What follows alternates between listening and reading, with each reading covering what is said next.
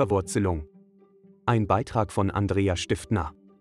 Beobachten wir verschiedene Lebewesen in ihrer Spezifität, dann bemerken wir schnell, wer gesund, glücklich, lebendig und verwurzelt ist, um jegliche Situationen im Leben zu meistern und lebenswichtiges Wissen überall aufzusaugen und umzusetzen.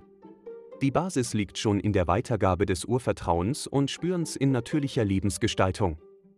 Kinder fordern es von Natur aus. Bewegung, frische Luft, Körpernähe, frisches, wohltuendes Essen, Herausforderungen, Kreatives, Auseinandersetzungen und vieles mehr, um dabei die Selbstwirksamkeit zu entwickeln, wo sie sehr früh vieles ausprobieren können und jene innere Haltung entwickeln, um auch unter widrigen Umständen Lebensmut und Geschick zu bewahren.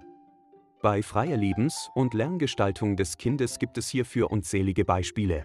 Nach bärentiefem Schlaf gibt's gutes Frühstück und danach ganztägig die Möglichkeit, den Lern-, Mahlzeiten-, Bewegungs- und Rastort drinnen oder draußen zu wählen.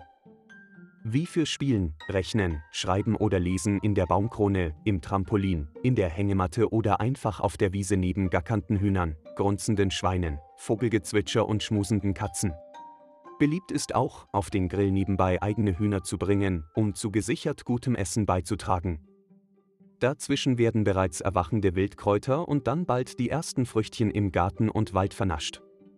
Leistungsstarke Vitaminbomben, Körpertraining und hochwertige Geistnahrung exquisit für die große weite Welt.